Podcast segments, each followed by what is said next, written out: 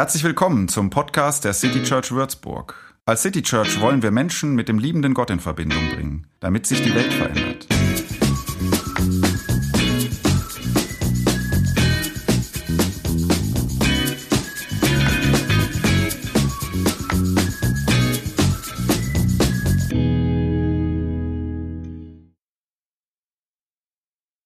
Fulbert Stefensky ist ein 88-jähriger Mann mit einem außergewöhnlichen Vornamen.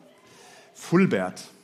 Also solltest du schwanger sein und es wird ein Junge, denk doch mal drüber nach. Wir würden den kleinen Fulbert hier feiern. Ich kenne niemanden, der so heißt. Dieser Fulbert bekam seinen Namen als Ordensnamen im Kloster. Und 1967 trat er aus diesem Kloster aus, ohne Erlaubnis der Kirche, wurde evangelisch und heiratete Dorothee Sölle. Die könnte man jetzt kennen, den Namen zumindest. Eine feministische Theologin, die damals ganz schön aneckte mit ihrer Forderung nach einer politischen Kirche. Das war die Zeit des Vietnamkriegs und vieler anderer Krisen und die beiden gründeten das politische Nachtgebet in Köln.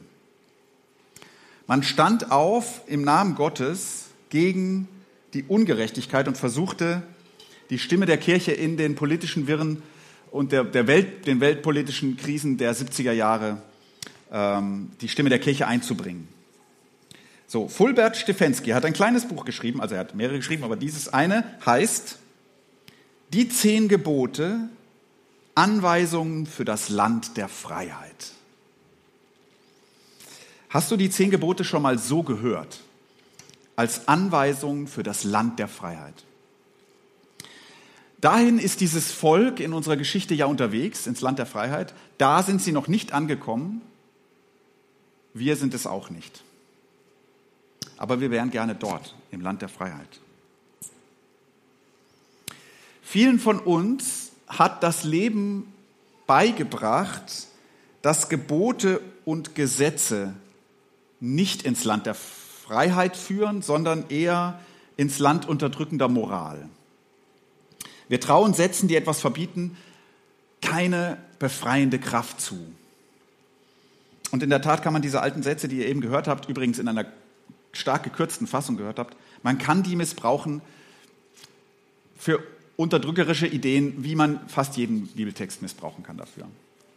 So, es gab und gibt aber Menschen, die feiern diese Sätze, diese Gebote.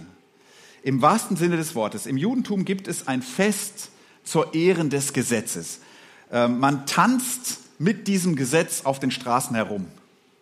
Man jubelt, weil es diese Worte gibt. Dahinter steckt etwas, was einem dieses Leben auch beibringen kann. Nämlich, dass Freiheit und Gerechtigkeit, das finden wir ja alle gut, dass das in Recht gegossen werden muss, sonst bleiben es nur Ideale. Sie müssen politisch werden. Diese Ideale müssen politisch werden. Die Liebe, die das Christentum sehr groß macht, bleibt schwächlich, wenn man sie nicht übersetzt in ein Grundrecht. So. Und so etwas sind diese Sätze, die Stefensky Anweisungen für das Land der Freiheit genannt hat. Er sagt, sie wärmen das Leben. So versuchen wir die heute mal zu hören. Sie wärmen das Leben. Und ich gehe jetzt anhand der Gedanken von Stefensky durch diese zehn Gebote. Stell dir mal vor, du könntest in so einem Land leben, in dem das hier Realität ist, was ihr gerade gehört habt und was ich jetzt auslege. Stell dir vor, die Menschen hätten keine anderen Götter als ihren Schöpfer. Niemand würde sich oder andere für irgendetwas opfern. Also, kein Soldat würde dem Gott geopfert, den manche Vaterland nennen. Würde nicht passieren. Kein Volk würde dem Machtwahn eines Diktators geopfert. Niemand würde seine Gesundheit dem Gott Erfolg opfern. Niemand würde seine Familie der Firma oder der Kirche opfern. Stell dir vor, du würdest im Land der Freiheit leben, in dem nicht so viel geglaubt würde. Götter nämlich, die keine sind. Stell dir vor, du lebtest im Land der Freiheit, in dem die Leute so von ihrem Schöpfer reden würden, dass sie sein Geheimnis berührten, aber nicht versuchen würden zu lüften. So würden sie von ihm reden. Sie würden in Bildern von ihm reden, aber sie würden sich kein Bildnis machen. Sie würden ihn nicht in ein Bildnis meißeln. Sie würden Namen für ihn haben, aber sie wüssten, dass die Namen nur Sprachversuche sind für ihn, ähm, wenn sie von Gott reden. Sie wüssten, dass zum Beispiel der Name Gott der Vater nicht bedeutet, dass Gott männlich ist. Und sie würden deshalb nicht dem Irrglauben ver verfallen, Männer seien Gott irgendwie ähnlicher als Frauen. Sie wüssten, dass der Name Gott, der Herr, nicht bedeutet, dass Gott ein Herrscher ist, der seine Untertanen beobachtet. Und sie würden nicht auf die irrige Idee kommen, sie müssten das selbst auch tun. Stell dir vor, die Orte, an denen ganz viel von Gott geredet wird, wären Orte, an denen die Freiheit der Bilder zu Hause wäre und die Freiheit der Namen und die Freiheit der Gedanken. Stell dir vor, im Land der Freiheit würde der Name Gottes nicht missbraucht. Der historische Hintergrund ist, man hat ihn zum, zum Schwören vor Gericht missbraucht. Wenn man keine Argumente hatte, um sein Recht zu beweisen, dann hat man Unrecht mit dem Schwur auf den Namen Gottes zugedeckt. Und dagegen kam es dann nicht mehr an. So, das ist nicht mehr unsere Realität heute, ich weiß, aber wir könnten das vielleicht übertragen. Stell dir vor, du würdest in einem Land der Freiheit leben, in dem stets die Wahrheit sich durchsetzen würde und das Recht sich durchsetzen würde. Und nicht der, der eine höhere Macht auf seiner Seite hat oder die besseren Anwälte. Also dieser Satz verbietet, dass Religion und ihre Macht instrumentalisiert werden kann für das Unrecht. Das wird hier verboten. Stell dir vor, im Land der Freiheit würde man regelmäßig frei machen. Man würde in diesem Land die Freiheit mehr lieben als das Konto oder die Lebensleistung, Sabbat. Man würde regelmäßig frei machen. Man würde einmal in der Woche Himmel spielen man würde spielen, was man einst sein wird. Das würde man einmal in der Woche schon spielen, heute. Für einen Tag würde man sich dem Reich der Zwänge entziehen und sich so eine letzte Unabhängigkeit von dem System und der Zivilisation behalten. Und unvernünftig feiern, freimachen. Man würde spielen, man sei schon vollkommen im Land der Freiheit angekommen. Einmal in der Woche. Vielleicht zählt ihr innerlich mit, bei welchem Gebot wir sind. Stell dir vor, auf dem Weg ins Land der Freiheit würden wir lernen, alte Menschen zu ehren. Die eigenen Eltern oder Großeltern und alle anderen, die nie Eltern oder Großeltern geworden sind. So, wir würden die ehren nicht, weil die so ehrbar sind, sondern weil sie das brauchen. Stell dir vor, die letzten Jahre des Lebens wären nicht die einsamen Jahre, sondern die umsorgten Jahre. Auch für die ohne Familie. Das wären die Jahre, auf die man sich so ein bisschen freuen kann. Stell dir vor, Altersarmut, das wäre ein Paradoxon in sich, wenn wir das Wort hören, weil eine ganze Gesellschaft ihre Alten ehrt. So, so wie sie es bei allen täte, die noch nicht oder nicht mehr für sich selbst sorgen können, also auch Kinder. Das läge uns im Blut quasi, die zu ehren. Ähm, Im Land der Freiheit müssten junge Menschen nicht dafür kämpfen, dass die Generation, die gerade das Steuer in der Hand hat, ihre Zukunft verspielt. Im Land der Freiheit wären noch oder wieder Schwache im Fokus der Güte der anderen.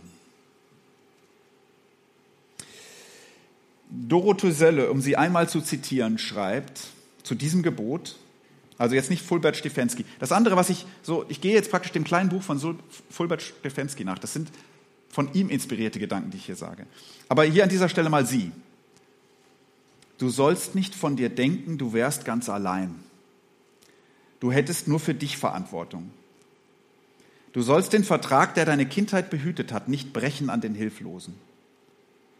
Du sollst Zeit für sie haben und Ohren für sie, auch für das, was sie vielleicht nicht mehr sagen können. Stell dir vor, im Land der Freiheit würde nicht getötet. Nicht im Krieg, aber nicht durch jede andere Tat, die Menschen billigend oder aus Versehen irgendwie das Leben kostet.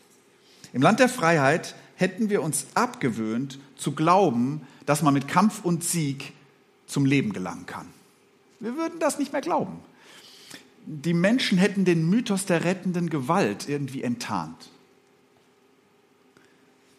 Und der, die Macht und der Wille von Einzelnen oder Gruppen, andere mit Gewalt zu etwas zu zwingen, die würde auf diesem Weg ins Land der Freiheit irgendwie immer seltener. Es gäbe immer seltener solche Leute oder solche Gruppen.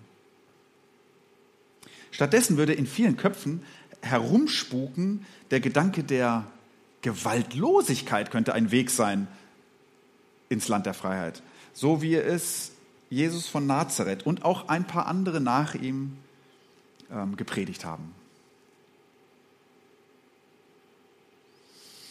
Stell dir vor, im Land der Freiheit würde die Liebe nicht in die Liebe anderer einbrechen. Du sollst nicht die Ehe brechen, steht da. Und stell dir vor, wir würden das nicht verstehen als Gebot der Prüderie, sondern als Schutz Bezie von Beziehungen, die um ihre Liebe kämpfen müssen und deshalb leicht zu brechen wären. Im Land der Freiheit, diesen Gedanken von Stefensky fand ich wunderschön, wäre eine halb gelungene Liebe zu wertvoll, um sie wegzuwerfen. Im Land der Freiheit würde die halb gelungene Liebe, der würde nicht so oft vor Augen gehalten, was sie verpasst, weil sie zusammenbleibt. Die halb gelungene Liebe. Und im Land der Freiheit würde die sexuelle Energie immer da halt machen. Nicht da, erst da halt oder nicht da halt machen, wo irgendeiner von oben sagt, da musst du halt machen, sondern sie würde da halt machen, wo sie die Würde eines anderen Menschen verletzt. Egal ob Frau, Kind oder Mann. Stell dir vor, im Land der Freiheit würde nicht gestohlen.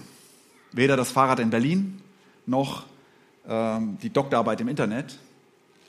Vor allem aber würden nicht die, die die Macht dazu haben, es legal zu tun, die bestehlen, die keine Macht dazu haben, sich dagegen zu wehren.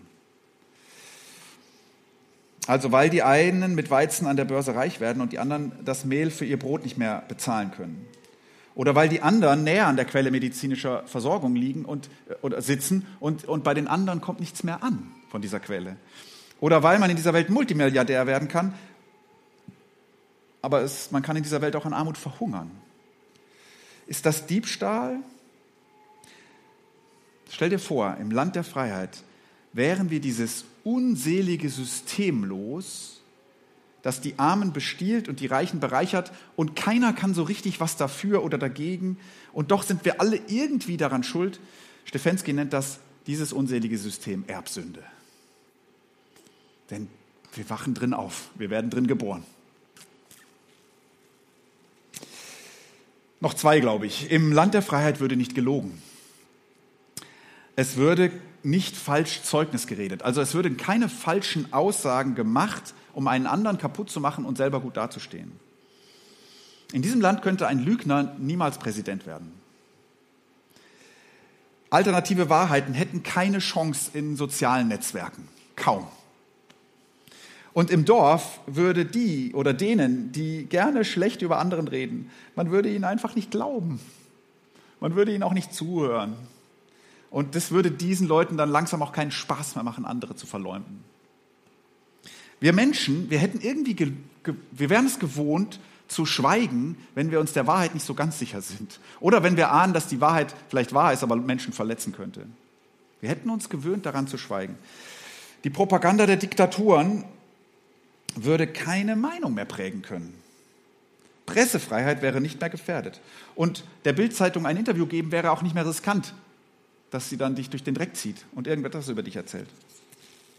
Also im Land der Freiheit hätten wir gelernt, dass Worte Macht haben und darum würden wir sie bedacht wählen. Und die Wahrheit wäre uns viel wertvoller als das Recht behalten. Letztes. Im Land der Freiheit würden Menschen nicht begehren, was einem anderen gehört. Vielleicht habt ihr es eben ganz aufmerksam mitbekommen, dass da auch die Frau genannt wird als Besitz des Mannes. Das ist in dieser Kultur damals ganz normal gewesen. Sage ich jetzt nicht zu. Ist zum Glück schon lange nicht so mehr so. Aber es geht um alles, was einem anderen gehört. So, Begehren. Im Land der Freiheit hätten wir Menschen Sehnsüchte, natürlich. Wir hätten Wünsche, wir hätten Ziele. Ähm, es wäre, wir wären uns immer noch bewusst, dass wir noch nicht sind, was wir sein könnten und dass wir nach irgendwas streben. Es gäbe noch das, das Begehren in dem Sinne, das Trachten, das Wollen, das Probieren. So, diese Dynamik gäbe es. Aber es wären vielleicht nicht so oft mehr die Dinge, nach denen wir trachten, und schon gar nicht die Dinge, die, wenn wir sie hätten, einem anderen fehlen. Es wäre vielleicht eher das Leben selbst, nach dem man trachtet, das gute Leben selbst.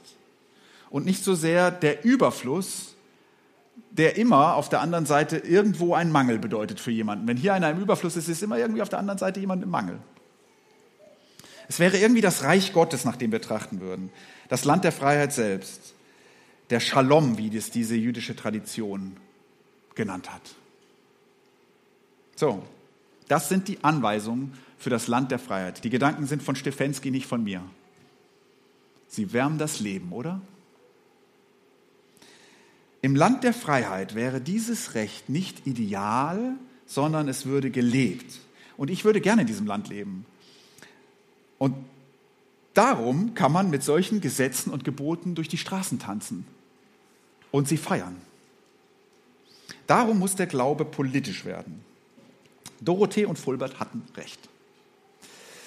So, wenn wir nach diesem Land der Freiheit uns sehnen, wenn wir jetzt schon versuchen zu tun, was sie sagen, dann handeln wir im Grunde politisch. Wir gestalten Gesellschaft. Jesus hat 700 Jahre nach der Entstehung dieses Textes gesagt, das Himmelreich ist nah. Kehrt um und glaubt dieser guten Botschaft. Also er hat gesagt, das ist nicht nur Utopie. Das ist schon lebbar und es wird eines Tages kommen, denn das ist der Wille Gottes. Wie ist eigentlich Gott, haben wir in dieser Reihe gefragt. Ne? Und ein paar Dinge gesagt und auch ein paar Dinge im, in seinem Geheimnis gelassen, wie Gott ist. Heute kann man vielleicht sagen, zumindest so viel. Er ist einer, der das hier will. Wenn er das hier will, wenn er uns ins Land der Freiheit führt und wenn das hier seine Anweisungen für das Land der Freiheit sind, dann ahnt man, wie er ist. Gott ist gerecht, heißt es heute, der Titel. Wenn das so ist, dann ist das keine trockene Aussage über Gott oder sogar eine, die irgendwie, wo uns das bisherige Leben irgendwie gelehrt hat, dass wir sogar vor diesem Satz erschauern, Gott ist gerecht. So. Gott ist gerecht. Das wäre dann ein Hoffnungssatz. Es wäre ein Hoffnungssatz für diese Welt, für die oder in der für die allermeisten noch nicht das Land der Freiheit erreicht ist. Amen.